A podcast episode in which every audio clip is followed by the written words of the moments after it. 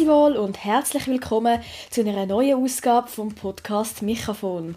Es freut mich sehr, dass Sie auch heute wieder eingeschaltet haben zu einem Gespräch über alles, was Gott und die Welt bewegt und treibt und berührt. Jetzt gerade live zugeschaltet ist die bekannteste Willisauerin der Schweiz. Die Irene Brückerhodl, oder Ihnen vielleicht besser bekannt als Fräulein da hat ein Einfrauenküster und ist unglaublich vielseitig tätig. Neben kabarettistischen Musizieren, ganz alleine mit vielen Instrumenten und nur einem kleinen Helferli, nämlich einem Loopgerät, zeichnet sie sowohl Einbildcomics als auch löst sich Kreuzworträtsel ein bisschen anders und schreibt eine wöchentliche Kolumne in der Schweizer Familie. Sie ist auf Social Media kreativ tätig, näht alle Bühnenkostüme selber und ist Mutter von zwei Kindern. Hoi Irene, sehr schön hat es geklappt. Hoi Micha. okay, du bist sehr gut informiert. Eine Recherche gehört dazu. ja, aber... Wie immer fangen wir Micha voll mit einem Begriff an, wo meinem Gast gerade durch den Kopf geht und ihm auch nicht mehr zum Kopf aus will. Irene, welches Wort ist das bei dir im Moment, wo du uns mitgebracht hast? es ist eigentlich nicht ein Wort an sich, es ist eigentlich ein, ein, ein Reim. Ich bin auf der Suche nach einem Reimwort, weil ich habe ähm, äh, einen, einen Liedtext bekommen, der übersetzt worden ist vom Englischen ins Mundart. Aber der Übersetzer ist ein Galler und der sagt ähm, «will». Also «ich will». Mhm. Und ich sage «ich will» oder «ich will». Und jetzt muss ich etwas finden, was sich auf, äh, also bei, im Text, den er gemacht hat, reimt sich auf will schrill und ich muss jetzt etwas anderes finden. was auf Wort reimt? Auf Wort in der Bedeutung von schrill. Ja, es ist schwierig. Oh. Mit dem schlage ich mich momentan um, das trollt mir so ein bisschen im Kopf rum. Da sind wir schon zumindest in deinem Alltag, in deiner Arbeit.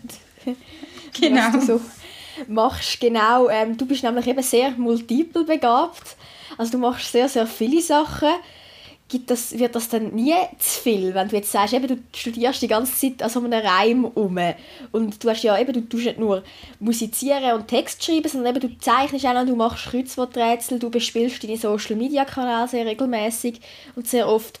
Ist das dann nie auch ein Druck oder ein Stress, der auf dir lastet? Mm, nein, ich glaube, ich, das, dadurch habe ich glaube, einfach so einen gewissen, äh, gewissen Hang halt zu dem, wie sagst du dem? Das ist ein bisschen ein Hyperaktivität, glaube ich. oder, ähm, oder einfach auch, ich verzettle mich, es, es, was, das Problem ist eigentlich wirklich, dass ich mich halt gerne ein bisschen verzettle, weil ich eben so viele Sachen parallel mache. Aber das ist irgendwie generell so bei mir. Ich meine, das habe ich auch, wenn ich zum Beispiel daheim bin und eigentlich, eigentlich wäre ich am, am Wäsche machen, aber gleichzeitig muss ich auch noch kochen und dann, dann hast du eigentlich das gleiche Problem und das habe ich halt einfach noch auf ein paar Ebenen mehr parallel. Aber ähm, schlussendlich komme ich immer ans Ziel und ja, irgendwann muss man zwischen die halt wieder Prioritätenlisten machen und dann, dann geht es eigentlich recht gut. Und ähm, jetzt das mit dem Reim, das trollt man jetzt einfach nur zwischen im Kopf um und es gibt wieder anders, wo, dann, wo dann manchmal wieder zuvorderst ist. Also das wechselt halt stetig. ist es nie so, dass du also klar gestresst schon, aber dass es dich dann wirklich fertig macht, wenn du einfach nicht mehr weiterkommst. Nimmst du einfach ein anderes Projekt führen, oder? Ja, also nein, stressen tut mich das in den seltensten Fällen. Es ist so, dass ich zwischen die manchmal sieht man so, wenn ich ganz viele Sachen parallel habe, die laufen und wo jetzt halt eben noch gar nicht fertig ist, dann, dann, dann sehe ich auch den Berg. Und das ist ein scheiß Gefühl. Aber das, ist, das könnte jeder. Dass du den Moment lang einfach so findest, oh, wo fange ich jetzt hier an? Und, und, und man sieht dann nur so, dass es einfach noch ewig geht, bis man nur etwas ein bisschen äh, wieder erledigt hat. Und er können machen. Aber grundsätzlich so der, so wirklich ein Stress kommt eigentlich nicht auf. Weil das alles, alle diese Sachen mache ich eigentlich mega gerne. Und ich finde sie auch spannend. Und ich habe so ein, ich weiß auch nicht, ich kann, man kann dem auch naiv sagen, aber ich habe so ein, ein ganzes äh, starkes Urvertrauen, dass es am Schluss gut kommt. Und, ähm, und dass, es dann, dass ich etwas herbringe. Also wenn es dann, und ich bin grundsätzlich jemand, der eh den Druck braucht. Also am Schluss kommt es immer gut. Es kann manchmal sein, dass der Endspurt ein bisschen stressig ist. Hast du ja auch schon erzählt von der Schweizer Familie, von deinem Chef, vom Solomiki, dass der, also das mit dem immer... Ja, ja, mit dem Solomiki, das ist, ähm, das ist der stellvertretende Chefredakteur von der Schweizer Familie und somit der Mensch, der mit mir meine Kolumnen muss besprechen muss. Das schreibe ich ja jede Woche eine Kolumne für die Schweizer Familie. Das heisst, ich muss jede Woche liefern. Und das ist jetzt gerade zu der Corona-Zeit ist das ein bisschen schwierig, weil man ja nichts erlebt, ist es auch schwierig, irgendetwas zu erzählen. Ich habe dann angefangen, künstliche Erlebnis ähm, zu schaffen, indem ich zum Beispiel mal bei Blut spenden oder indem ich mal das mit dem Sauerteigbrot ausprobiert habe. So Zeug fange ich dann an, weil ich denke, ja, vielleicht gibt es eine Kolumne. weil ich, manchmal ist es echt so, anfänglich ist es mir sehr gut gelungen, auch das Thema äh, Corona auszublenden und inzwischen musste ich kapitulieren, es ist so omnipräsent. Es kommt jetzt halt auch in meinen Kolumnen da und dort vor. Aber ähm, sehr moderat. Und oder mit dem Solomiki muss ich dann das Ganze besprechen, bevor es ins Heft kommt. Und ich bin eine, die eben den Druck braucht und auch gerne verletzt Zacken schreibt. Das heisst, wenn ich am Montag Morgen um 8 Uhr muss abgeben meine Kolumnen, dann ist es gut möglich, dass ich die, oder eigentlich hat sich das jetzt fast so ein bisschen eingebürgert, dass ich die in der Nacht auf den Montag schreibe. Also da stehe ich, ähm, stehe ich am Montagmorgen um halb vier auf und dann schreibe ich die Kolumnen. Aber und das muss ich ja sagen, es ist nicht so, dass ich den völlig blanko anfange. Meistens trollt mir schon die ganze Woche irgendetwas im Kopf rum und ich habe mir schon ganz viele Sätze und Sachen weggelegt. Ich es einfach nur dann zu Papier bringen, weil dann ist äh, wie, dann habe ich die absolute Ruhe. Wenn ich in der Nacht, Sonntagsnacht, aufstehe und dann, dann habe ich weder Telefon, noch Mails, noch Kind, noch Mann, noch sonst irgendetwas, was mich ablenkt. Und dann habe ich die absolute Arbeitsfokussierung und das finde ich großartig. Das sollte ich nur noch in der Nacht schaffen. Also quasi die Nacht zu deinem Tag machen. Genau, genau, Schicht. Ich will einfach Schicht schaffen, das wäre nicht so gesund. ja, kenne ich auch. mache, ich, mache ich auch viel zu oft, aber... Also schon? Ja. Ah, look, ah, nein, du fährst jetzt schon an mit dem. Mach das nicht, das ist nicht gesund. ich weiß, aber ich bin auch ein Nachtmensch, eine Nachteule. Aber ähm, wenn du sagst, eben, du schreibst gerne auf den letzten Zacken, mhm. dann, ähm, eben, wenn es die ganze Zeit im Kopf rumpurzelt, kannst du dann einmal abstellen und sagen, so, jetzt, jetzt bin ich etwas, also jetzt ähm, konzentriere ich mich auf etwas anderes oder jetzt bin ich etwas anderem dran oder jetzt bin ich nicht, ähm, also weißt du, dass du einmal wegkommst vom Schaffen, sage ich jetzt mal. Das ist bei einem kreativen Beruf immer ein bisschen schwierig. Das ist ein bisschen schwierig, ja, das finde ich echt ein bisschen schwierig, weil es, es gibt so viele Zeug, wo du halt auch, du kannst ja also ich kann ja immer an meinen Sachen studieren, egal was ich gerade sonst noch mache. Und das kann ich wie nicht abstellen. Nein, das ist so ein, bisschen, das ist so ein steter Prozess. Aber ich glaube, das können alle, die irgendwie halt so ein bisschen Hobby zum Beruf gemacht haben. Dann ist halt auch noch sehr viel Passion dahinter, wo dann halt so ein bisschen das Ganze verstärkt, insofern, dass man gar nicht unbedingt will, jetzt das komplett abschalten. Mhm. Ähm, ich, ich überlege jetzt gerade, wenn ich komplett abschalten ich bin aber auch nicht so der entspannende Typ. Also weißt, ich mache weder, Wellness. weder irgendwie Yoga, noch Meditation. Noch, ich habe das alles probiert. Es hat alles Kolumnen gegeben, was mir nicht gelingt. Ich bin nicht, ich bin kein ähm, Abfahrer-Typ. Vielleicht kommt das noch. Vielleicht wachse ich noch in das rein, aber aktuell kann ich das nicht. Du sagst auch immer, ja, du hast das Hobby zum Beruf gemacht und es steht mhm. auch, du schreibst auch immer, du seist hobbylos geworden durch das. Mhm. Aber hast du auch gesagt, eben Social Media sind jetzt zu einem von deinen Hobbys geworden, zu deinen neuen. Wie schaffst es du, dass deine Social Media Kanäle, ich sage jetzt mal, es gibt gewisse Leute, ähm, wo nicht, ich meine, du, du bist nicht mit dem aufgewachsen, grad, also so wie ich jetzt mit dem aufwachsen. Wie schaffst es du, mhm. wie schaffst es du gleich, dass du deinen Content, deinen Inhalt so kannst produzieren, dass er so viele Leute anspricht und dass er auch bei jungen Leuten eine positive Resonanz stößt, weil gewisse Persönlichkeiten äh, machen sich da auf Social Media teilweise ein bisschen zum Aff, sage ich jetzt mal. also ein bisschen Anbieterin bei der Jugend. es ist, ja, stimmt, ich bin natürlich nicht ein, ein, ein, Digital Native. Ganz, ganz fest nicht. Also ich bin einfach auch nicht mit, ich bin nicht mit dem aufgewachsen, mit, mit dem, wie du sagst. Ich, habe irgendwie, ich bin der Stift, ich bin schon in der Stiftung gewesen, also in der Lehre, wo das Internet überhaupt gekommen ist. Also ich mag mich erinnern, wo das Internet gekommen ist, stell dir das mal vor. So alt bin ich. Ich kenne noch ein Magnetbandkassettchen. Das habe ich auch noch gelesen. Sicher? Ja. Ah, okay. Ja, irgendwo noch Kassett, so Kasperli-Kassettchen und so. Mhm, ja. Nein, das ist wirklich, ich habe, das ist noch, ist noch interessant, ich habe dort mal so das Gefühl gehabt, wie meine Eltern, also ich meine, die haben noch, die haben noch erlebt, wie, die haben noch erlebt, dass irgendwie nur beim Nachbarn das Telefon war. Und selber hat man noch kein daheim, oder dass, dass man halt, ähm, ja, man hat einfach nur Radio gehabt und Fernsehen halt eigentlich noch nicht daheim. Und das ist irgendwie, das ist so unvorstellbar. Und ich habe das Gefühl, die technischen Entwicklungen sind so krass in den letzten Jahren, dass ich das Gefühl hatte, ich gehöre jetzt zu denen, ähm, wo, wo wirklich alles haben an technischer ähm, Ausstattung. Und nachher ist das Internet gekommen. und, ähm, und halt auch einfach die ganzen, ähm, die ganzen Bildschirmgeschichten und Computerzeuge und so, das ist, das ist nochmal ein ganzes Universum. Und bei mir ist es so, dass ich mich von Anfang an sehr interessiert habe. Also, ganz anfangs habe ich mich im Internet verweigern. Das war eine kurze Phase von was für ein Kack, das braucht doch kein Mensch. Und schau mal, da hockt man nachher nicht mehr zusammen und redet miteinander, weil jeder nur noch in seine Kiste schaut. Das war so meine Einstellung dort mal im Alter, was bin ich da gesehen? 16, 17. Ja. In deinem Alter. Und, ähm, und nachher habe ich aber dann gemerkt, dass das irgendwie auch noch cool ist mit dem Internet und dass man da ja mega viel Zeug machen und dass es eigentlich mehr Kommunikationsförderer ist. Und ähm, ich habe mich dem eigentlich nie groß verschlossen, sondern habe das dann sehr interessiert beobachtet und auch angefangen nutzen. Und dann irgendwann sind die ganzen Social Media Sachen gekommen und ich habe dann in dem eigentlich wie so eine Plattform gefunden, zum, oder auch ein wie eine Bühne gefunden, um irgendwo die Sachen zu zeigen, die ich jetzt auf der realen Bühne live nicht mache. Also eben zum Beispiel jetzt Kreuzworträtsel oder, oder, ähm, oder ähm, äh, Cartoons. Ich habe wieder angefangen mit Zeichnen. Ich bin äh, als, als äh, 12, 13-Jährige war ich äh, Cartoonistin für ein Jugendmagazin und habe das nachher aber auf die Seite gelegt. Und dann habe ich wieder angefangen mit dem, mit dem Cartoons zeichnen, dank Social Media, weil das ist so wie, ah, schau jetzt, da hast du wie ein, wie ein Publikum und da kann man ähm, miteinander kommunizieren, man kann etwas zeigen und ich habe auch extrem viele Kunstkanäle abonniert auf Instagram.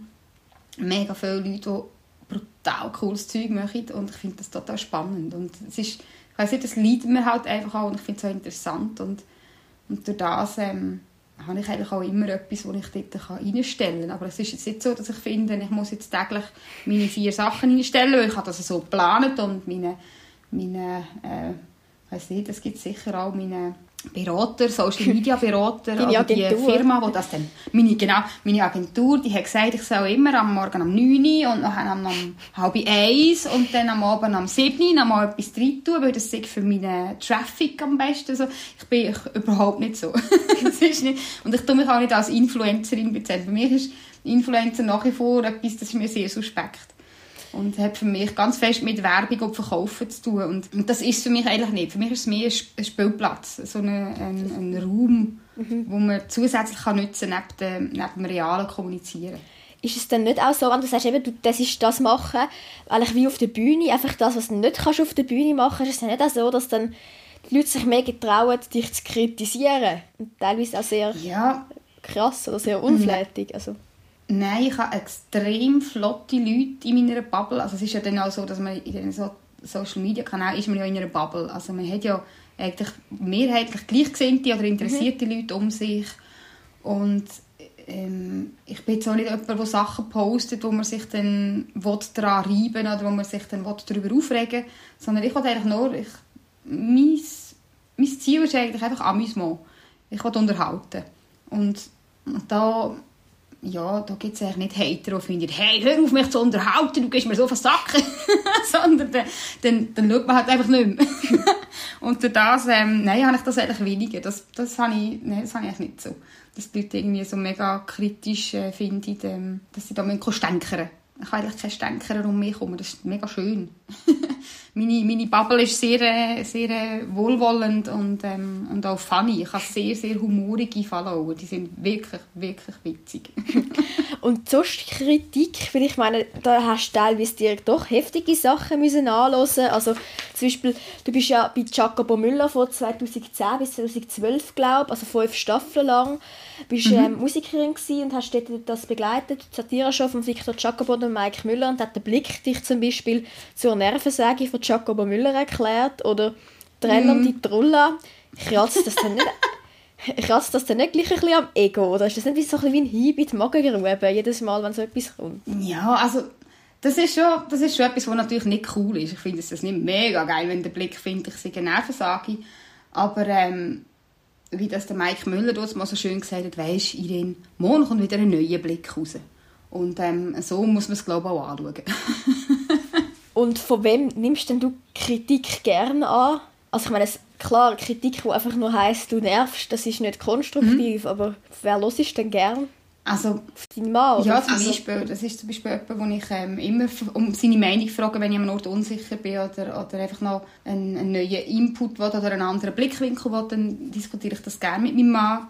Ich diskutiere gerne mit meinem Bürofräulein Sachen. diskutieren. Wir sehr eng zusammenarbeiten. Wir sind immer zweit unterwegs. Ähm, so mit, mit, natürlich mit Künstlerkollegen dort äh, finde ich es dann auch ähm, toll, wenn man sich so austauschen kann oder halt auch irgendwie so Feedback bekommt, wenn man irgendetwas gemacht hat, wenn man ein neues Programm rausgegeben hat, dann, dann lasse ich gerne, was, was sie findet oder was man noch anders machen und so. Aber das ist noch sehr gezielt, dass ich hole mir dann die Kritik. Ich tue dann nicht eigentlich...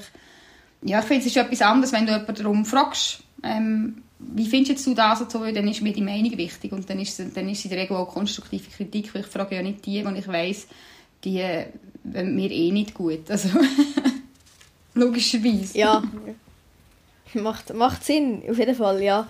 Ja, macht extrem Sinn. Und dann ähm, bist du ja im Moment, also durch Corona, hast du es vorher schon angesprochen, ein bisschen ausbremst, hast auch eine Live einzelne Live-Lesungen oder eine Live-Lesung, jetzt ist mega konkret in Erinnerung gemacht, ähm, Willisau in der Stadtmühle. Du hast mhm. auch im einen Interview gesagt, du liegst deinem Mann im Moment schamlos auf der Tasche. ja. Genau so machst du das und hast die Emanzipation in den letzten Wochen kurz an den Nagel gehängt. Bist dann, also würdest dich dann du sonst so als Feministin bezeichnen?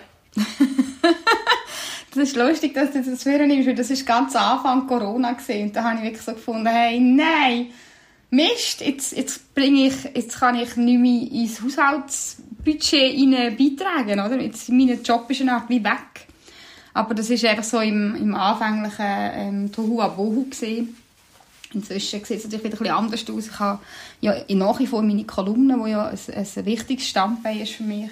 Und ich habe auch ähm, nach wie vor, ähm, also ich habe dann auch einen ähm, Erwerbsersatz und für meine Angestellte Kurzarbeit und einfach, es hat ja dann da diverse Möglichkeiten gegeben. Also es ist nicht so, dass ich jetzt immer noch auf der Tasche liege. Inzwischen habe ich mich wieder emanzipiert. und zu deiner Frage wegen der Feministin, ähm, grundsätzlich ist es mir natürlich logischerweise daran gelegen, dass es ähm, das Interesse von der Frau ähm, gewahrt wird und, ähm, und auch ähm, gefördert wird. Und von dem her kann man mich, glaube schon so bezeichnen. Aber ich, ich weiß nicht, ich bin jetzt nicht, das ist jetzt nicht mein Kernthema, wo ich, wo ich immer darauf umreite oder wo jetzt wirklich so, das ist nicht mein Steckenpferd. Aber natürlich, wenn man eine Frau ist, wird man zwangsläufig immer mit dem Thema konfrontiert, gerade im Moment, wo einfach sehr viel diskutiert wird über, ähm, über Frauen, Männer-Thematik, über Gender-Thematiken dann, dann bist du als Frau automatisch, gerade so in einer männerdominierten Branche, bist du als Frau immer so ein bisschen, wirst immer mit dem Thema konfrontiert. Und das finde ich manchmal auch fast ein bisschen schade, weil ich fühle mich dann auch ein bisschen reduziert aufs Frausein. Weil ähm, ich finde, also weißt, jetzt, jetzt, wenn man jetzt zum Beispiel in dieser Branche ist, und dann ist man in der Regel unter Männern, also man hat es mal so ein bisschen durchgezeigt, es ist etwa so, jede acht Person ist eine Frau in der Kleinkunstbranche.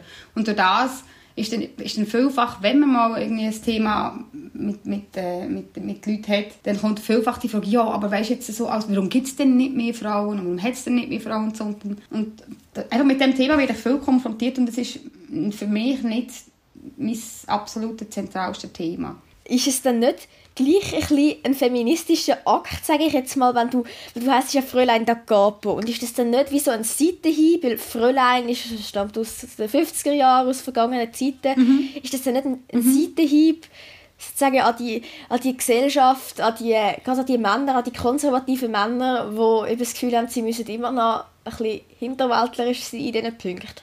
Mhm. Mm. Ja, nein, ich habe mir das eigentlich, ich habe mir das eben da, ich habe das zwar schon in dieser Zeit verankert, darum, darum nenne ich meine Kunstfigur Fräulein.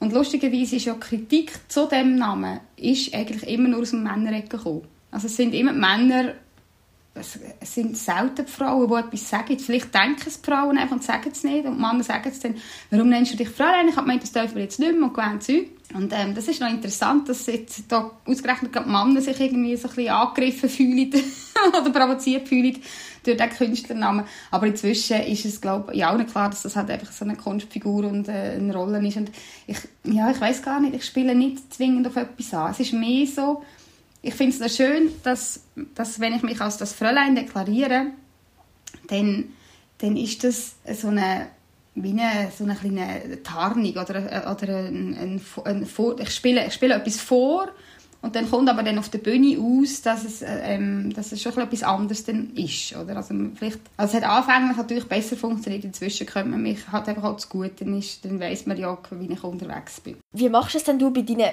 Bühnentext? Tust du gerne ein bisschen provozieren? Ja, also du hast ja vorhin jetzt gemerkt, dass ich bei so äh, Themen so ein bisschen ins Schwimmen komme, ins Ruder komme, weil ich, ich bin auf der Bühne nicht, ich bin nicht politisch. Ich tue äh, subtil wirklich fein Sachen anklingen, ähm, so ganz leicht Meinung reinbringen, aber das ist nicht, ich tue das nicht sehr fest ähm, auf dem Silbertablett präsentieren. Und dann je nachdem gibt es Leute, die das, die das verstehen, die das schnell nicht. Und dann gibt es andere, die das vielleicht gar nicht groß mitbekommen, aber das spielt wirklich keine Rolle. Weil in, es geht mir nicht in erster Linie um das. Und ich bin auch jemand, der halt sich wirklich die Freiheit nimmt, zu gewissen Sachen keine Meinung zu haben oder eben keine öffentliche Meinung zu haben, weil, es einfach, weil ich finde es streng im Moment, wo man zu so vielen Sachen eine Meinung hat, ich mag nicht mehr.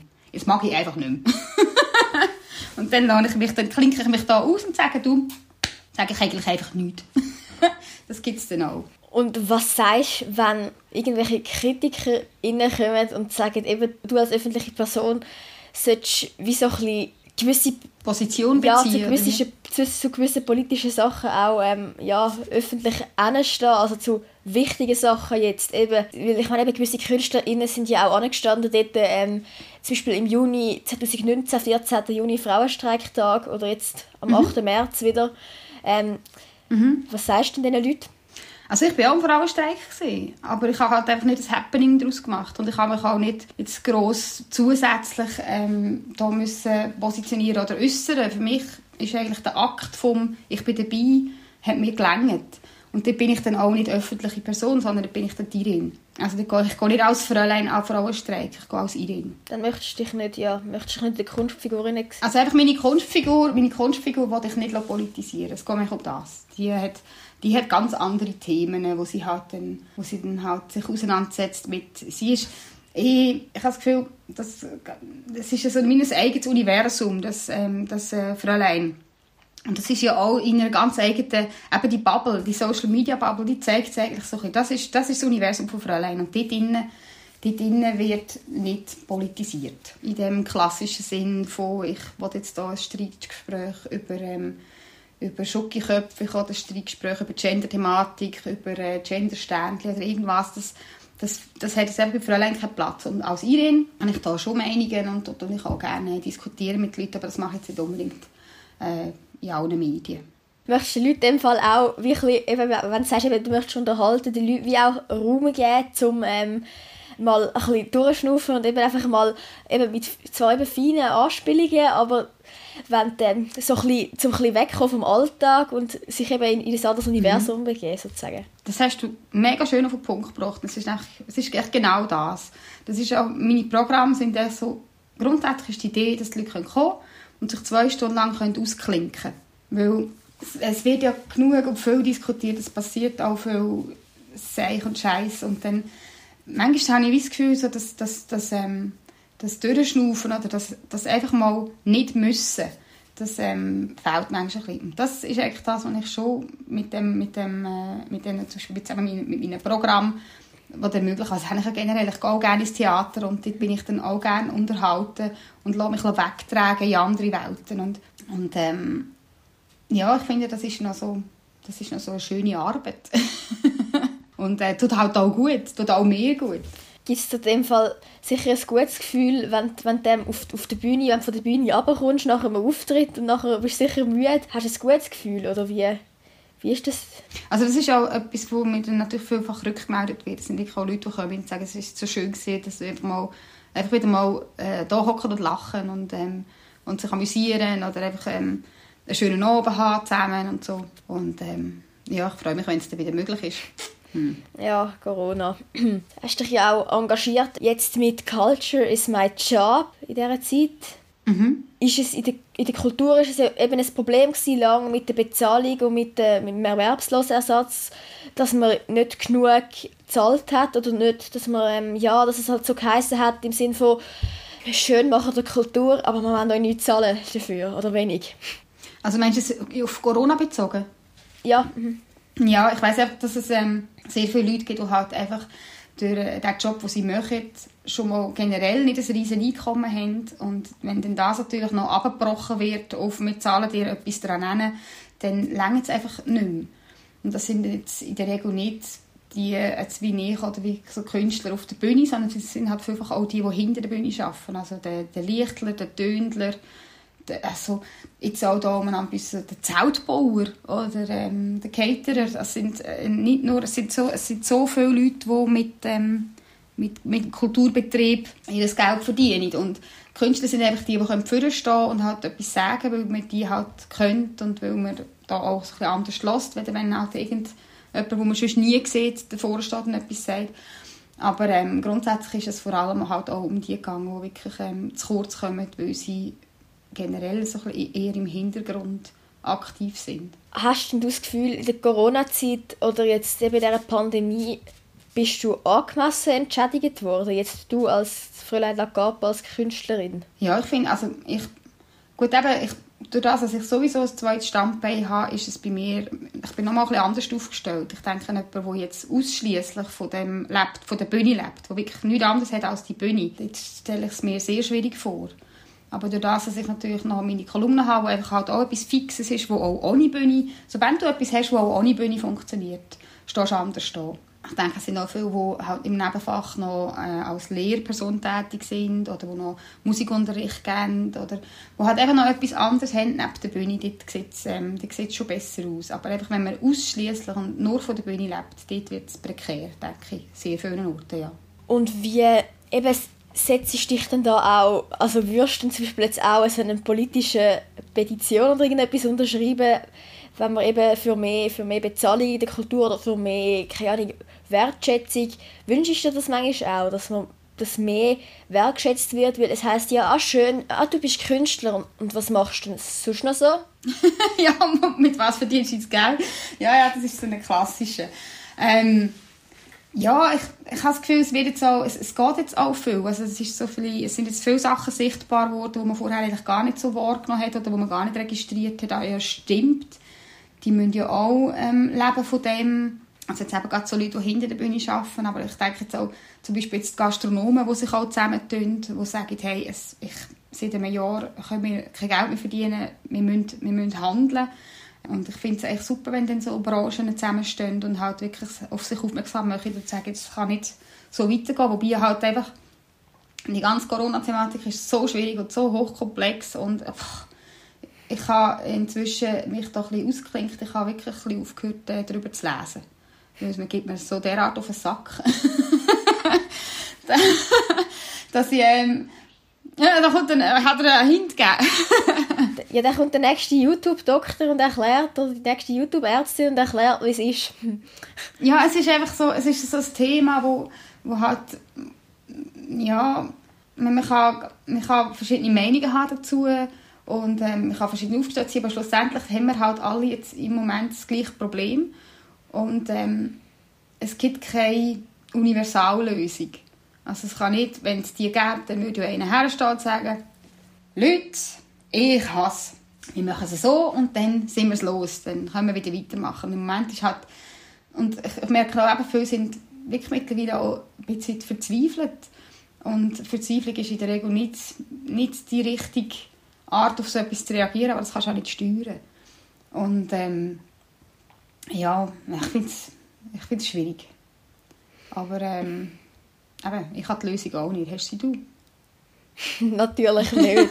ich weiß nur, dass ich meine, eben, wir haben vorher über Social Media geredet und jetzt gerade mhm. in dem Bezug mit Corona wird Social Media häufig so ein bisschen missbraucht. Also zum Beispiel gibt es die App Telegram. wo sich all die Verschwörungstheoretiker innen tummeln und wo dann ihre Kanäle haben und wo teilweise auch sehr, also sehr volksverhetzende Sachen gepostet werden. Irgendwie mit Bist du mal reinschauen? Also bist du, kennst du das? ja, ich, bin, ich habe mir das abgeladen, weil ich mich informieren darüber. Ja. Okay. Also da, zum Beispiel mhm. Attila Hildmann schreibt dort irgendwie, der Jude ist das Virus und so Zeug. Also ganz schlimm. Ja, ja, das nimmt natürlich den Auswüchs an. Das ist für mich auch nicht mehr fassbar. Ist- ich bin eben, ich, dort, dort, äh, ich, ich habe mir das Telegram gar nie angeschaut. Das ist, ich, das wollte ich gar nicht. das ist mir unheimlich.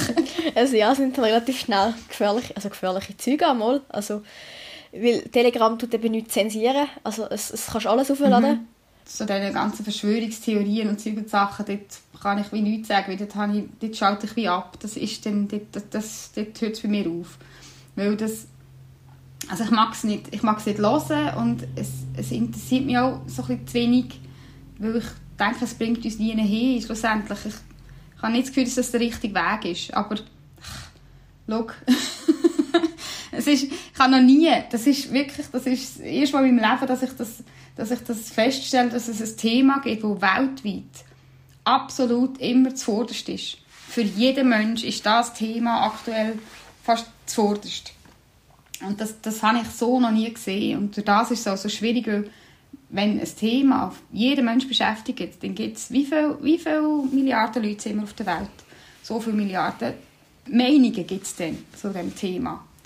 Und ähm, ja, ich bin jetzt halt auch nur das Regel im, im, im Ganzen und ich kann auch nicht, ich kann auch nicht jetzt einfach so schnell umkippen oder ändern. Ich kann, ich kann das Virus nicht stoppen, ich kann auch keine Impfdosen her, herschnüren. Es ist so ein bisschen, ja... Ich hocke auch da und warte, wie halt ganz viele andere auch, dass irgendwie sich etwas zum Besseren wendet. Gut, dann würde ich sagen, nach dem ähm, ernsten Thema hören wir gleich mal, Nach dem schrecklichen, schrecklichen Thema... ja, sehr schreckliche, Ja. hören wir etwas drin, was überhaupt nicht schrecklich ist, nämlich deine Kunst. Und zwar tun wir in dein Frühlingslied hineinhören, wo du, wo es noch hätte können stattfinden am Rosa Humor Festival aufgeführt hast.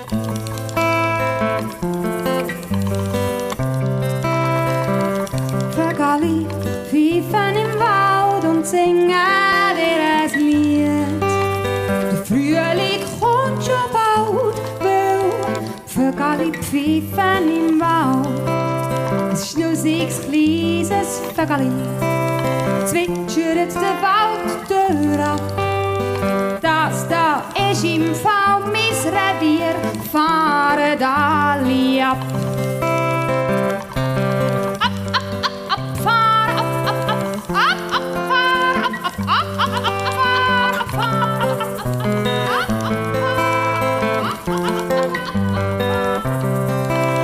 Ein besonders feisses Vögeli pfeift ein anderes Vögeli an.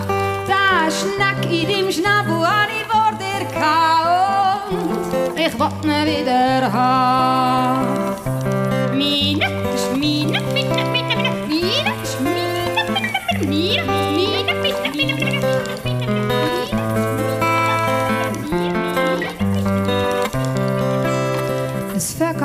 over de kaarten had laat ik zit. Wie een andere zin die broed doet pekapt en onderrift. Hoi, je broed hoort die meer. Kan sofort trapappen uit de regel, maar per het sorteer. Jet, jet, jet, jet, kom de graf.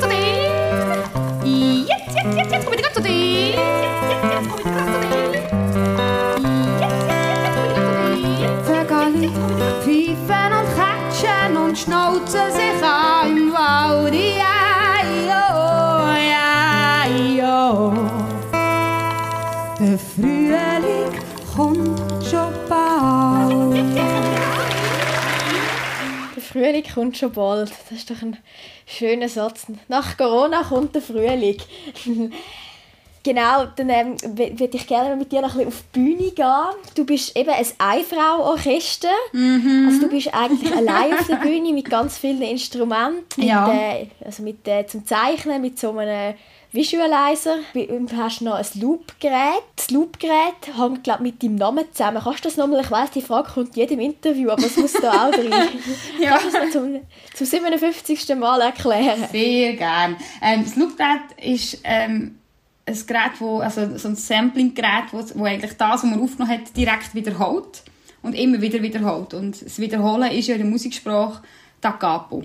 Also nennt man Da Capo und durch das bin ich dann auf den Namen Da Capo gekommen. Und das Fräulein habe ich einfach noch angehängt, weil ich gefunden habe, ich will dem Ganzen wie eine, eine Figur geben. Ich will nicht nur Da Capo heissen, sondern halt ähm, eine, eine, eine Figur haben, wo so heisst. Und so bin ich dann irgendwie auf das Fräulein gekommen, weil ich eben dort mal auch die Petticoats angehabt und ursprünglich eben auch angefangen habe mit so einem 50er-Jahr-Sound. Ich habe Ray Charles und so Sachen. Einfach so, in den 50er Jahren hat es viele Sachen gegeben, die man können loopen. Es hat sehr viele Sachen gegeben, wo ähm, so der Beat und der Bass durchgegangen ist und dann hat man darüber ähm, ähm, gesungen und, und so bin ich halt das bei dem Fräulein irgendwo verortet. Und wie hast du denn das gelernt oder wie bist du auf die Idee gekommen? Weil äh, deine Grundausbildung war ja eigentlich eine ganz andere. Gewesen. Ja, ich bin, äh, ich bin das Bürofräulein, ich bin kaufmännische Angestellte. habe ich gelernt. Sagst aber, du kannst nicht rechnen. Ja, ich kann, ich kann ich auch nicht, kann ich auch nicht. Ähm, das kann ich wirklich schlecht. Also beim Kopfrechnen bin ich Katastrophe, aber ähm, so für das Bürofräulein hat es jetzt gerade so gelangt. Ähm, ich bin dann nachher aber auch, dann gewechselt. Ich bin dann im Einkauf tätig, vor allem für die Westschweiz und dort ist es dann wieder mehr bald um Sprachen gegangen und um Mengen und das kann ich. äh, ja, und nachher bin ich von der Bürofräulein weggekommen, beziehungsweise ich habe immer schon nebenzu halt Musik gemacht äh, als Hobby. Und das Hobby hat dann irgendwann überhand genommen und ich habe irgendwann meinen Job gekündigt und gefunden, so, jetzt wollte ich das mal probieren, ich wollte mal allein auf die Bühne. Ich habe vorher ganz viele andere Sachen gemacht, in Gruppen. Ich war im Blasmusikverein, Theaterverein, ähm, A Cappella Chor, Schülerband. Also ganz viele Gruppensachen gehabt und habe gefunden, jetzt will ich mal allein etwas machen. Und dann habe ich mir so ein Gerät gekauft. Aber ich glaube, das war nicht so eine schöne Geschichte gewesen mit, ähm, mit, mit diesen Anfängen, weil dort, wo du gekündigt hast, hast du ja gerade nachher erfahren, dass du schwanger bist. ja, drei Tage später habe ich gemerkt, dass ich schwanger bin, wobei das ist ja eine schöne Geschichte. Ja schon, aber Grundsätzlich, weil, ja, ja, im ersten Moment habe ich auch gedacht, hey, nein, wie blöd kann man sein? Jetzt habe ich gekündigt und merke erst jetzt gerade in dem Moment, dass ich schwanger bin. dann kommst du den Mutterschaftsurlaub ähm, nicht mehr gezahlt über. Genau, da habe ich, äh, sehr, wobei, nein, ich habe mich dann nachher arbeitslos gemeldet und habe dann auch das ganze RAF-Programm durchgemacht. Ich habe äh, Bewerbungen geschrieben, da muss man so eine gewisse äh, ähm, Anzahl Bewerbungen machen. Ich habe mich dann wirklich auf gewisser Ruhe können vorstellen sogar, obwohl ich immer bei der Bewerbung um den PS gesagt PS, ich bin schwanger. Und in der Regel wirst du dann nicht eingestellt. Das ist ja dann wie gegessen für die Firmen. Und ähm, trotzdem haben wir noch gewisse Ruhe können vorstellen, was ich sehr, sehr spannend gefunden habe. Abgesehen davon habe ich es sehr spannend gefunden, weil man sich dann ja überall bewirbt. Und zwar einfach, gar nicht, also ich meine, du weißt eh, ich- du wirst nicht herkommen, du bist schwanger. Aber es wäre mal interessant, vielleicht, das würde, mich mal interessieren, oder da würde ich mal gerne arbeiten und so. Und das habe ich wirklich gemacht, das, das ist wirklich hochinteressant gewesen. Und nebenzu habe ich dann eben mit dieser Musik natürlich äh, angefangen. Und es ist dann schlussendlich nie mein Thema geworden, zurück in den Beruf zu gehen, weil das mit dieser Musik hat einfach funktioniert. Das hat dann so ein bisschen seinen Lauf genommen und sich dorthin entwickelt, wo es jetzt heute ist. Und hat es dann, also es ist vielleicht ein bisschen indiskret die Frage, aber hat es dann immer gelangt, oder? Ja, aber weißt, ich bin natürlich da schon mit meinem, mit meinem heutigen Mann zusammen gewesen. und ähm, er hat von Anfang an gesagt, mach doch das. Er hat mich da wirklich ganz fest unterstützt und hat auch schlussendlich dann einen Schritt hinter gemacht, damit ich das für mich verwirklichen ähm, das ganze Fräulein-Ding und hat immer gesagt, ich bin ja auch noch da und ich verdiene auch noch Geld. Und so hat er mir so den Fallschirm gemacht und das Sicherheitsnetz und durch das bin ich, ich dann auch so können los, drauf los schaffen und drauf los musiken, wie ich das auch machen. Also ich verdanke das sehr fest auch meinem Mann. Das hast du ja auch mal gesagt an der Dankesrede, wo du den Swiss Comedy Awards 2019 gewonnen hast. genau. Wo die Mann sich, glaube sogar schlussendlich auch wegen dir umschulen lassen, glaube vom Sozialpädagog zum Bauer. Also du hast eigentlich gesagt, du willst nie einen Bauer als Mann Genau. haben. ja. Und hast auch schon im, ja, im Interview mit dem Bruno Bötschi hast du gesagt, du bist Frau vom Bauer und nicht Bauernfrau. ganz genau. Ja, ich definiere mich nicht als, als Bauernfrau. Also richtige Bauernfrauen, die können so viele Sachen und die können gärtnern und mit Tieren umgehen und, und wissen, wie, äh, wie die Natur funktioniert über das ganze Jahr und wenn man was muss säen und Zeug. Die wissen so viel Zeug und das weiß ich alles nicht. Ich bin keine Bauernfrau. Aber ähm, mein Mann ist ein Bauer, ist zu dem Bauer geworden, den ich nie wollte. Und ähm, schlussendlich ist es jetzt doch gut, so wie es ist. Es passt. Es ist auch schön jetzt mit dem Kind, weißt du, dass, dass er ähm, natürlich daheim arbeitet und ich arbeite daheim, sind wir eigentlich ähm, sehr viel als Familie halt auch zusammen. Und das ist cool. Mhm. Viel wertvolle Zeit. Genau. Du hast gesagt, eben, du schaffst viel daheim in deinem Musikkämmerli. Ähm, und hast auch schon gesagt, du bist eine Eigenbrötlerin, also dass du viel selber und ganz alleine machst. Mhm. Und das ist für dich zum Beispiel auch eine grosse Überwindung ich. Du bist jetzt dabei ab dem Secondhand Orchestra, also dort tust du zusammen mit ähm, Roman Rickling und Daniel Schaub von Ex-Hands der Specht, mit dem ähm, François Mürner FM oder auch noch ähm, der Adrian Stern ist auch noch dabei. Sgt. Pepper's Lonely Hearts Club Band sind da ja und haben das, das Album wie neu aufgenommen oder neu, Mhm. neu gemacht zum 50-jährigen Jubiläum von der Beat. Also einfach, wir haben es nur auf die Bühne gebracht, wir haben ein Album gemacht, Also wir ja. haben es auf die Bühne gebracht und in Mundart umgesetzt und das Ganze noch ergänzt mit eigenen Liedern und mit ähm, visuellen Sachen. Also es ist, ähm, es ist eine recht, äh, eine recht zähe, grosse Kiste geworden und die ist ja dann aber ähm, von Corona ausbremst worden leider. Aber auch recht erfolgreich. Aber wo, Ja, wir haben es etwa 60 Mal aufgeführt. Aber worauf ich eigentlich auswählen ist, eben, du hast gesagt, du seist eine Eigenbrötlerin und schaffst sehr gerne alleine. Wie, wenn du gerne Eigenbrötlerisch bist und gleich sagst, du bist harmoniesüchtig und kannst perfekt in der Gruppe arbeiten. Wie als Eigenbrötlerin ist es da teilweise nicht auch ein bisschen schwierig, weil man dann schnell als nicht, eben nicht teamfähig eingestuft wird? Nicht, nicht teamfähig, ja. Ja, aber ich, ich, ich, Eigenbrötlerin setzt sich eben nicht mit nicht teamfähig zusammen. Ich, Eigenbrötlerisch bin ich halt wirklich gern allein für mich mein Ding machen. Das, das hat nicht damit zu tun, dass ich nicht finde, die anderen können es halt nicht, ich mache es allein. Es ist mehr eigentlich aus dem heraus entstanden, dass ich das Gefühl hatte, die anderen können es viel besser. Und, und ich habe mich dann manchmal so ein bisschen, Hemmungen mit anderen zusammen zu arbeiten, weil ich einfach weiss, schau, die können viel besser Noten lesen, die können viel besser ähm, äh, Instrument spielen, die können viel besser harmonieren. Äh, Es ist, das, äh, das zieht sich bei mir durch, das hat schon mit der Schülerband angefangen. Und die haben alle schon, die sind dann nachher auch alle Musik studieren und ich nicht. Und ja, dann habe ich so ein bisschen wie eine, so ein, ähm, mir ist einfach wohler gewesen, wenn ich alleine machen kann, weil dann, dann schaut mir niemand auf die Finger.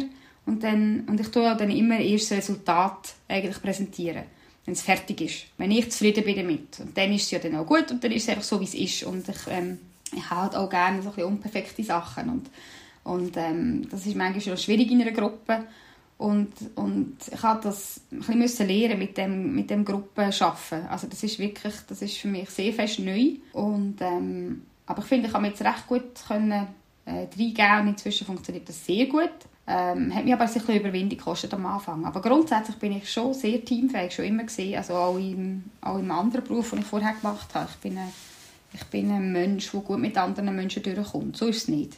Also nicht eigenbrötlerisch im Sinn von, ja, einfach so halt, dass man gar nichts mit anderen was zu tun hat. Und das ist es nicht. So ist es nicht. Eine Einsiedlerin, nein. ja, genau. Nein. Ist dann, wenn du allein schaffst, ist dann nicht Gefahr auch manchmal, ein bisschen, dass du dich übertust und so ein bisschen in einen Perfektionismus hineinkommst? Mal furchtbar, ich bin furchtbare Tüpfelscheisserin. Bei gewissen Sachen. Bei anderen kann ich es dann mega schleifen. Aber es gibt so, gibt so gewisse Sachen, wo ich, wo ich recht pedantisch bin mit mir selber und mir dann manchmal auch wirklich selber im Weg stehen. Aber das kennt, glaube ich, jeder Künstler. Das ist, das ist, glaube habe ich manchmal so ein das Gefühl, die Voraussetzung, überhaupt so etwas zu machen auf der Bühne. Du musst einen gewissen Hang zur Perfektion haben, weil es soll ja noch einfach aussehen. Und dann, und dann musst du es einfach beherrschen, sonst sieht es nicht einfach aus. Sonst sieht es nach einem Krampf aus und dann ist es wie, dann ist es für den Zuschauer auch nicht das Gleiche Zuschauen, auf eine Art. Wie schauen dann deine Kinder auf deine Kunstfigur, auf das Fräulein da Capo? Oder wie reagieren die? Weil ich meine, also gerade auch, wo sie noch kleiner waren, weil ich meine, am Anfang nehme ich an, versteht man nicht so ganz, was denn da die Mutter so genau macht, wenn man noch ganz klein ist, auf der Bühne, was sie denn da, warum dass sie sich denn da so verkleidet. Ja, wobei ich, also, ich glaube, sie haben sich das gar nie groß, die Frage hat sich, sich gar nie groß gestellt, weil sie sind so fest mit dem aufgewachsen, das ist schon immer so gesehen. Also eben, ich bin ja schwanger gewesen, bevor ich ähm, ähm, mit dem Fräulein angefangen habe und das ist eigentlich dann zeitgleich mit der Tochter ist ja dann auch das Fräulein geboren gewesen und, ähm, und hat ähm, seinen Lauf genommen und darum, weil das so zeitgleich gekommen ist, ist das einfach, das hat schon immer dazugehört. Ich glaube, wir sind das gar nicht groß hinterfragt, das ist einfach so. Also, darum habe ich auch gar nicht erklären oder kann auch gar nicht erklären. Vielleicht müsste ich Ihnen mal erklären. mal, mal schauen, vielleicht hätten Sie ja inzwischen ein paar Fragen dazu, das könnte noch sein. Du lebst mit deiner Familie, also eben mit deinem Mann und mit deinen zwei Kindern in Willisau auf dem Hoger oben, also auf dem Vorberg oben. Mhm. Schon eigentlich dein ganze Leben lang. Bist auch schon da geboren und dort aufgewachsen. Du bist nur mhm. einmal kurz, wo wir das Haus abgerissen haben, schnell runter auf Willisau ins Dorf. In die Stadt, genau. In die Stadt. Was gibt denn dir Willisau als Dorf, dass du nie weggegangen bist? Weil du hast ja eigentlich hast einmal gesagt, eben, du siehst du bist passionierte Nesthockerin einerseits und andererseits bist du Fan geworden oder Fanin geworden von Städten. Ähm, ah, das passt sehr gut zusammen. Ich finde, das eine schließt das andere nicht aus. Ich finde es im Gegenteil echt spannend, mich in diesen beiden Welten zu bewegen. Ähm, ich habe gerne ähm, das, das äh, abgelegene Landleben als ähm, Rückzugsort, aber ähm, ich finde es inzwischen sehr spannend, halt auch in der, in der Stadt zu sein und ähm, so das, das normalerweise vorhandene urbane Treiben und das Gewusel so ein bisschen zu sehen. Aber ich gehe auch gerne wieder heim. Es ist so ein bisschen, es ist so ein bisschen beides. Ich finde nicht, also ich habe nicht ein, ein, ein ich scheuche es nicht mehr. Ich habe das als Kind oder als Jugendliche habe ich das ein bisschen geschochen, die Stadt. Und das ist inzwischen hat sich das geleitet. Zum Glück ist es dann nicht ein bisschen, ich sage jetzt mal, Willisau ist ja bekannt als recht katholisch und recht kon also konservativ schon mal. Schon? hm, finde ich jetzt nicht. Nein, ich finde, ich finde nicht, dass Willisau jetzt so ähm, so weißt du, das klassische Knorzi-Dorf ist, weil, also erstens sind wir ja nicht einmal ein Dorf, wir sind ein Städtchen, wir haben eine Stadtmauer. Inzwischen sind wir ähm, 8000 Einwohner, also es ist jetzt auch nicht mehr weiss ich wie klein. Und ähm, ich finde, wir sind recht gut unterwegs. Auch was so zum Beispiel äh, Kultur angeht, mit sehr viele kulturelle Sachen, die laufen, also normalerweise laufen. Ähm, haben ähm, sehr viele Sportsachen, die angeboten sind. Ich finde, es, es bietet extrem viel. Und ähm, es sind auch nicht... Also es hat sicher auch den einen oder anderen Knebelgrind da, aber ähm, in der Regel sind wir eher ähm, recht, ähm, wie soll ich sagen, recht offen unterwegs, finde ich. Und ähm, durch das ist es mir da sehr wohl. Also ähm, das mit dem römisch-katholischen stimmt natürlich, aber die Luzern sind alle mehrheitlich römisch-katholisch. Aber es sind nicht, weißt, es sind nicht so Hardcore-Katholiken, die sich selber geißeln am Abend vor der Nacht. Das ist dann schon nicht so. du tust ja auch gerne eben Gegensätze zusammenbringen und Gegensätze, genau. ja. Genau, das bietet sich natürlich an. Das ist das Stadt-Land-Ding. Das ist ähm, eben das... Äh, ähm, ja, das, das, ist, das ist sehr dankbar, um, ähm, um halt eine Geschichte machen daraus. Und durch das tue ich das gerne auch so ein bisschen, äh, will ich es auch gerne so ein bisschen abspielen auf ein, so ein, auf ein, so ein 200 Seelendörfli, wo irgendwie wo eben halt noch mit dem Hund und dem Karren in die Käse gegangen wird. Also, weißt du, dass man so den Eindruck hat, ja, das verstehe ich. Ja, genau, so ein bisschen Gotthelfmässig, aber das ist es, das ist es überhaupt nicht. Bist du schon mal gesehen? Ja, also ich bin schon in der, in der Nähe Luzerner Gebiet, bin ich auch schon, ja, bin schon Ja, muss man auf viele Sachen kommen. Dann weißt du, was ich meine. okay, ja. sobald... ja, sobald man wieder darf umreisen, beziehungsweise man kann irgendwo einen Kaffee nehmen, das ist ja irgendwo der Punkt. Ich bin letztes Jahr unterwegs und habe gedacht, weißt, ich kann jetzt nicht mal irgendwo einfach schnell reinhöckeln und einen Kaffee nehmen und eine Zeitung lesen. Das geht einfach nicht. Das finde ich so schlimm. Das fällt mir sehr. Ja, es ist schwierig für alle, mhm. bis, die, bis die Impfung jetzt kommt. Mhm. Und eben, wenn du, wenn du jetzt, eben, du lebst schon jahrelang jetzt eben Willisau und eben sehr doch recht abgelegen. Du hast gesagt, du könntest Nacht um drei Alphorn spielen und es mhm. wird niemand stören. ist das nicht manchmal auch ein bisschen schwierig? Also sehnst du dich nicht manchmal nach Nachbarn? Oder wenn du sagst, du bist schon dort aufgewachsen, ist das nicht auch ein bisschen schwierig, wenn alle zusammen spielen im Quartier und die kleine Irene muss dann alleine irgendwie... Mhm. Ja, das ist, das, ist, ähm, das ist schon ein bisschen der wunde Punkt. Jetzt auch für meine Kinder. Das ist nicht so cool, wenn du wirklich gar keinen Nachbarn hast und wirklich so völlig allein auf dem Hocker oben wohnst. Aber ähm, ja, wir sind ja mobil und dann tut man halt die Kollegen herkarren oder wir karren die Kinder zu den Kollegen und das ist dann halt, das gehört ein bisschen part of the game. Alles kann man halt nicht haben. ist es für dich in dem Fall gar nicht in Frage gekommen, dass du in die Stadt ziehst, auch wenn, dich, eben auch wenn du sagst, du seist gleich auch Freundin von der, von der Stadt? Das hat sich nie ergeben und die Frage hat sich gar nie gestellt. Aber ich bin jetzt nicht mega, mega bewusst und aus, ähm, aus ähm, grundsätzlichen Gründen jetzt hier auf dem Land. Also es hat sich einfach halt nie anders ergeben, jetzt ist es so. Ich tue eh, ich lasse mich gerne so ein vom Schicksal leiten und ähm, tue da nicht so planen. Und so ist es jetzt, wie es ist. und dann tue ich es auch nicht mehr hinterfragen, dann ist es dann halt einfach so. Und reisen tust du nicht so gerne in dem Fall. Also, du tingelst ja gerne ein bisschen durch die Schweiz mit deinem, mit mhm. deinem Programm, durch die schönen Theater und Bühnen, Kleinkunstbühnen und so, aber mhm. sonst in, in, die weite Welt hat es dich gar nicht gezogen? Nein, das ist bis jetzt noch ausgeblieben. Das denke ich, das wird bei mir vielleicht im Alter kommen, dass ich finde, jetzt ist der Moment. Aber momentan längert mir die Schweiz Führung, weil wenn man so wie ich irgendwie unterwegs ist, dann inzwischen, je mehr dass ich sehe, desto mehr wird mir bewusst, dass ich noch ganz viel nicht gesehen habe von der Schweiz. Und irgendwo, ähm, ja, jetzt schaue ich mal das so ein bisschen anschauen und plötzlich zieht es mich dann, beziehungsweise mein Mann wird mich dann irgendwann ziehen, weil er ist eher der, der gerne mal dann geht. Vielleicht machen wir dann das irgendwann zusammen. Dann posten wir unser Wohnmobil und dann tingeln wir los. Durch die ganze Welt ziehen. Genau. Ich muss jetzt aufpassen, wie ich das formuliere. Uh, jetzt kommt eine schwierige Frage. Jetzt kommt eine schwierige Frage. ja, wenn du ansprichst, wie, man, wie das Leben sich verändert und wie man ähm, älter wird. Du hast ja, du hast ja lange gesagt, hey, hast gesagt, deine Haare hättest gefärbt, schwarz. und jetzt ja. äh, lässt deine grauen Strähnen einfach wachsen. Ist das auch so ein bisschen ein ich sage jetzt mal back to the roots und das, äh, ich bin einfach so, wie ich bin. Also es ist einerseits ist es sicher auch das, dass es halt, ähm, dass ich gefunden habe, ich wollte jetzt mal schauen, was da eigentlich würde wachsen, weil ich eben schon so lange Haarfärber und mit dem halt auch ähm, eine Jugend vortäuschen, die offensichtlich einfach nicht mehr da ist. und äh, andererseits ist es einfach schlicht Bequemlichkeit. Es ist so gäbig, wenn man nicht alle drei Wochen muss zum Coiffeur gehen muss. Und ähm, nebst dem gesparten Geld spart man auch extrem viel Zeit. Und ich finde es jetzt recht feudal und ich habe mich jetzt auch inzwischen daran gewöhnt, meinem Mann noch nicht so, dass ich jetzt halt einfach silbrige Haare habe und nicht mehr schwarze. Aber es ist schon, es ist schon lustig, wenn man das als 40-Jährige macht, ist das schon, es irritiert die Leute im ersten Moment ein bisschen, lustigerweise. Aber das wird sich jetzt hoffentlich legen, jetzt gewöhnt man sich ja dran. ein Silberfüchsin. Genau, ein Silberfüchsin. Bei den Männern ist ja das inzwischen gang gegeben und ich finde, das steht auch ein Mann sehr gut mit äh, ihren grauen Haaren. Bei der Frau sieht man es halt noch nicht so viel. Wobei es kommt jetzt länger sein. Ist mir übrigens ein Frauenstreik, habe ich mich zu diesem Schritt entschieden. Das war der Ausschlag. Ich hatte so viele tolle Frauen gesehen mit silbrigen Haaren und dann habe ich gefunden, weißt du, das eigentlich, ich hatte gerade wieder so einen Silberstreif am Horizont.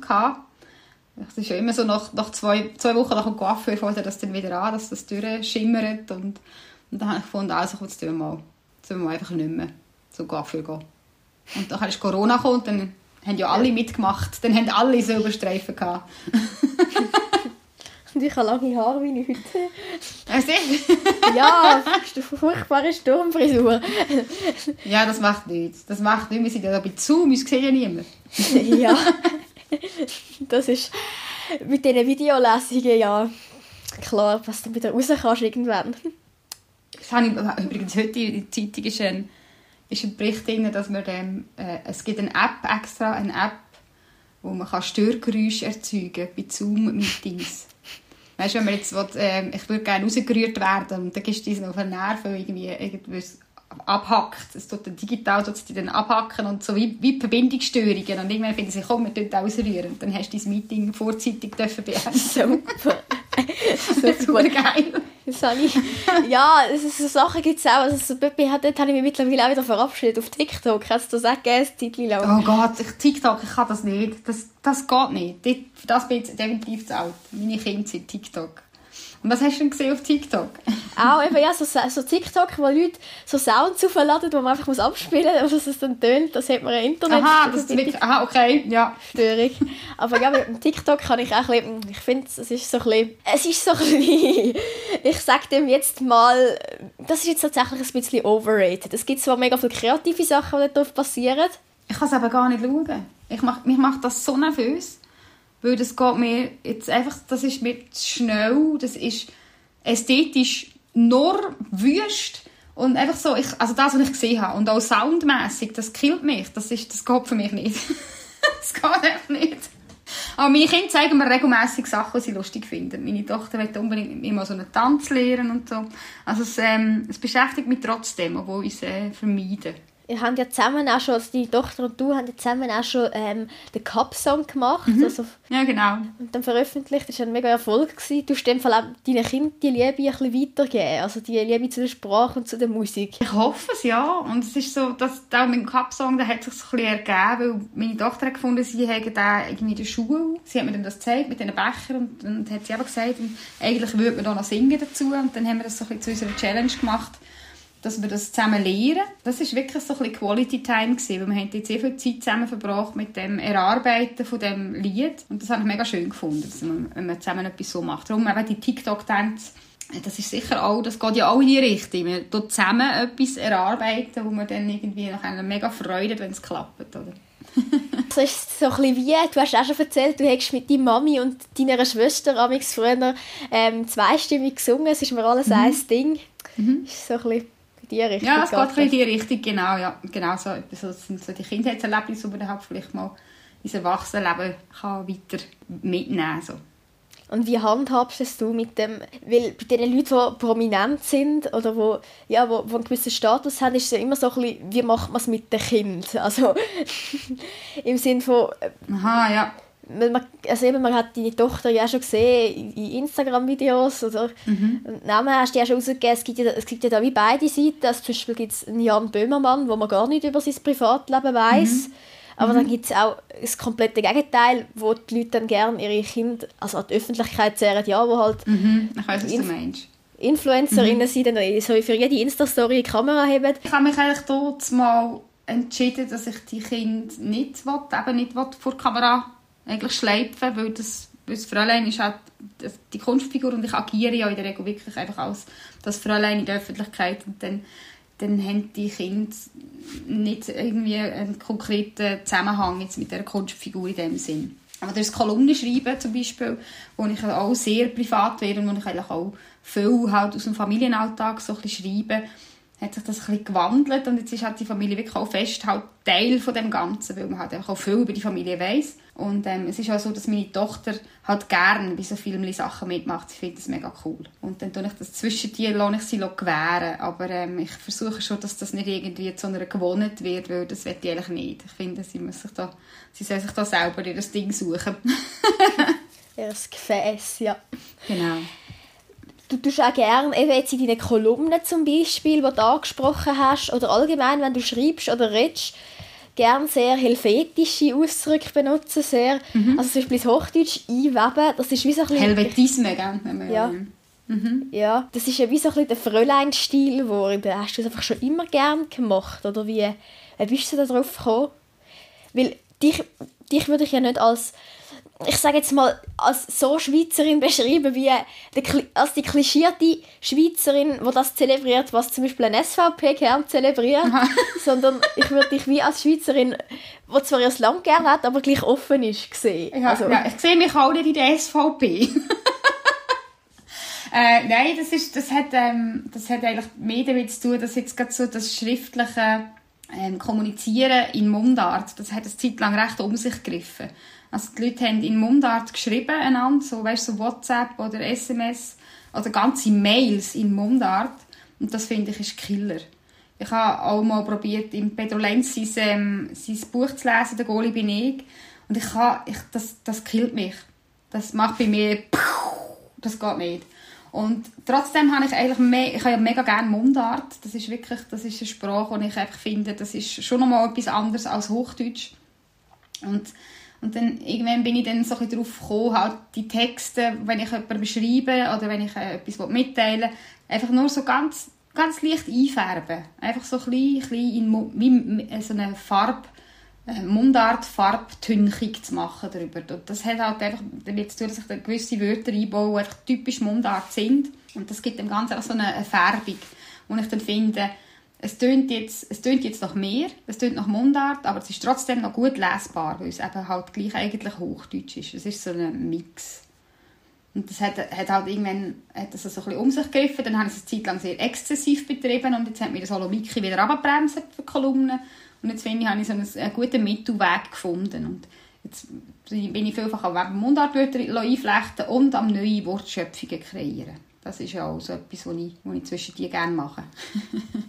Aber hast du denn da einen, ich sage jetzt den Irren-Duden, wo einfach äh, immer wieder die gleichen Begriffe also benutzt, weil ich stelle mir das noch schwierig vor. Es ist ja wie so ein bisschen nicht eine eigene Sprache, aber so ein, ein, eigene, ein eigener Ableger vom, ähm, von dem Luzerner Deutsch geworden. Also für mhm. mich jetzt das mhm. Fräulein Deutsch. Ähm.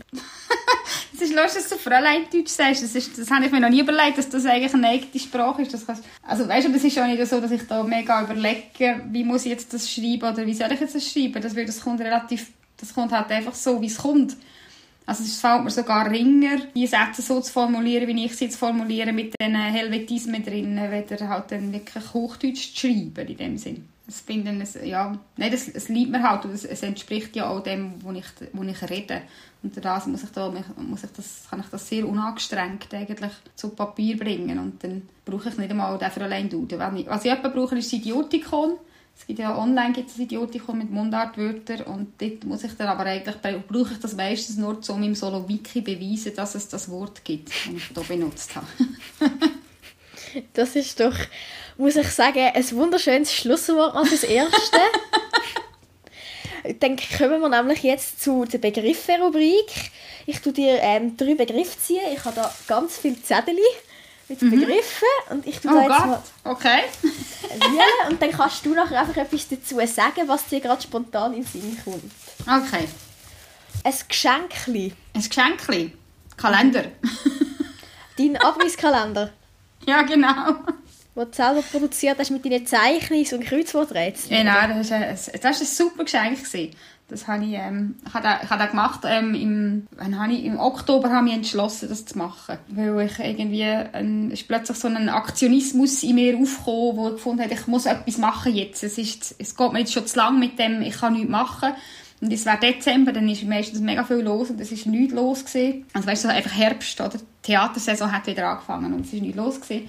Und ich habe plötzlich gefunden, ich wollte auch etwas machen, aber ich kann nicht wollen, irgendwelche Livestream-Sachen, ähm, machen und dann habe ich mich entschieden, einen Kalender zu machen. Und das hat dann, dann habe ich noch mal richtig schön zu tun gehabt, den ganzen Dezember. mit Kalender verschicken. Weil es eben ein Weihnachtsgeschenk war. Darum ist es mit Sinn gekommen, Begriff Geschenk. Im Moment, wenn, also es jetzt eben so, dass du eigentlich immer etwas hast, was du kannst ausleben, kreativ, jetzt eben mhm. dein Kalender oder jetzt eben einen Podcast mit deinen Kolumnen, die du glaube ich liest, oder? Mhm. Genau, richtig, ja. Dort ähm, kommen, hast du dann immer noch Ideen? Oder ist nicht irgendwann einfach mal so der Corona-Koller, weil irgendwie, jetzt kannst, ist es ja schon mehr als ein Jahr, dass du nicht mehr kannst auftreten und schreibst dann einfach neue Sachen? Oder, oder woher kommen denn die Ideen immer und dass du das immer noch magst, immer noch wieder etwas anderes anpacken und wieder etwas Neues, anstatt dass du jetzt Kämmerli-Musik weiter spielen, dein aktuelle Programm? Im Moment bin ich kreativ bin ich jetzt vor allem mit dem Secondhand Orchestra wieder, weil wir jetzt äh, ein, neue, ein neues Projekt angehen. Also Beatles haben wir ja jetzt äh, müssen vorzeitig abschließen und jetzt machen wir äh, Freddy. Jetzt machen wir Queen in Mundart, was mega mega cool ist. Und dort sind wir im Moment dran. Und das ist jetzt mein aktuellstes Projekt, wo ich am meisten Kreatives reingebe. Ich schlage mich mit Übersetzungen um, mehr Will und Wort und, und, und Reimerei dazu. Und ähm, ja, da, dort ist im Moment so ein wieder etwas, wo ich wieder am, am etwas Schaffen bin. Aber ähm, für das eigene Programm bin ich im Moment noch nicht so motiviert. Ich hänge noch zu fest an dieser Kämmerli-Musik. Ich finde, sie ist auch noch nicht abgespielt. Ich, inzwischen schiebe ich ein Jahr Auftritt vor mir her und schiebe jetzt das ins nächste Jahr und äh, hoffe, dass es dort zur Aufführung kommt und so. Und so ist halt einfach die Kämmerli-Musik ist für mich noch nicht abgeschlossen. Und solange es wirklich überhaupt noch nicht abgeschlossen ist, habe ich wie noch keine Lust, etwas Neues zu machen. Abgesehen davon fehlt es mir im Moment auch so ein bisschen an ähm, so eine Grundidee für was könnte man machen im nächsten Programm, weil das einfach das Corona so omnipräsent ist. Irgendwie habe ich wie nichts anderes im Kopf. Gut, dann würde ich sagen, gehen wir zum nächsten Begriff. Oh, vegan. Vegan? Frau, für eine Frau von einem Bauer. Ja, das ist jetzt ein bisschen schwierig für eine Frau von einem Bauern. Nein, ist überhaupt nicht schwierig. also ich bin nicht vegan. Ähm, ich kenne Vegetarier, vegan bin ich jetzt gar nicht sicher. Ähm, das ist mir eigentlich egal, wer was ist, weil das kann jeder machen, wie er will. Schlussendlich. Ich bin einfach froh, wenn man nicht so ein Gescheiss drum macht. also wenn ich mein Steak esse, bin ich froh, wenn ich nicht jemanden habe und mir den Vortrag haltet. Ähm, warum das, das jetzt nicht gut ist, weil das finde ich so ein bisschen anstrengend, aber das habe ich in der Regel eigentlich auch nicht. So Leute habe ich eigentlich nicht um mich. Ich habe mal eine Kolumne geschrieben über das und dort habe ich es dann wirklich in Exzess hinein betrieben, eben mit dem, mit dem ich finde es generell schwierig, wenn man aus, aus, so, aus so Sachen dann zu fest ein, ähm, ein Wesen macht. Das finde ich manchmal ein bisschen streng. Aber ähm, ich denke, vegan äh, leben inzwischen sehr viele Leute, auch Vegetarier können inzwischen sehr viel und ähm, ja, das kann jeder machen, wie er will. Bist du vegan? Nein, ich bin nicht vegan, aber also ich, ich mache es gerne mit, ähm, ich sage jetzt mal, ich esse Fleisch mit Bewusstsein. Also Mhm. ich esse, auch. Also ich esse zum Beispiel nur Fleisch, wo ich we- weiss, was herkommt. Also mein Großvater, also der Vater von meiner Mutter, hat eben selber noch Soja, auch wenn er schon mega alt ist, mhm. hat er immer noch, zusammen mit, mit, mit meiner Tante, äh, hat er noch zwei Säule und die tun ähm, meine andere Tante ähm, und ähm, also meine zwei Tanten und meine Mutter und also wir teilen das die dann so auf die Säule nachher und dann, dann kann ich die Säule auch immer besuchen und weiß was mit denen läuft und was die zu essen bekommen und so Mhm, dann weisst du genau, woher dein Fleisch nachher kommt. Mhm. Das gleiche ist eigentlich auch mit den Hühnereiern jetzt zum Beispiel. Das, die hat mein Großvater auch noch. Und ja, ich denke, es ist einfach wichtig, dass man sich bewusst ist. Also eben jeder, der möchte vegan sein dürfen oder vegetarisch oder so. Oder auch von Lack. Es gibt ganz, es gibt so viele verschiedene Formen, sich zu ernähren. Ja, ich denke, es ist einfach wichtig, dass man, dass man ich sage nicht, dass ich perfekt bin, dass man das, dass ich immer konsequent bin, aber dass man so ein bisschen äh, gleich so ein bisschen, ich meine, es kann nicht sein, dass du an einen Klimastreik gehst einerseits und andererseits gehst in McDonalds jeden Tag dir einen Rindsburger reinziehen. So ein bisschen in dem Stil.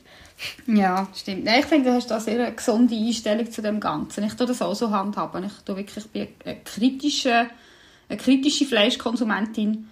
Ja, bin aber nicht bereit, jetzt auf das Fleisch komplett zu verzichten. Das ist, das ist wie nicht, das ist für mich jetzt nicht so das Thema.